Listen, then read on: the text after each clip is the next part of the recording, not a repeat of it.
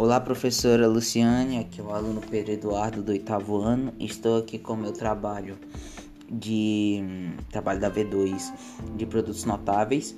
É, como o próprio nome sugere, são multiplicações que possuem certo destaque.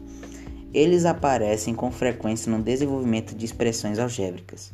Além disso, algumas expressões algébricas necessitam do conhecimento sobre produtos notáveis para facilitar sua fatoração. Esses produtos são conhecidos pelo nome de produtos notáveis.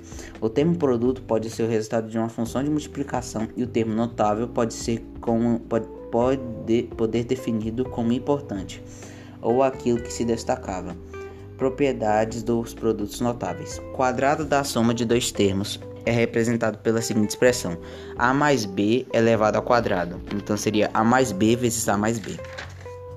Quadrado da diferença de dois termos é representado pela seguinte expressão: a menos b elevado ao quadrado. Então seria a menos b vezes a menos b.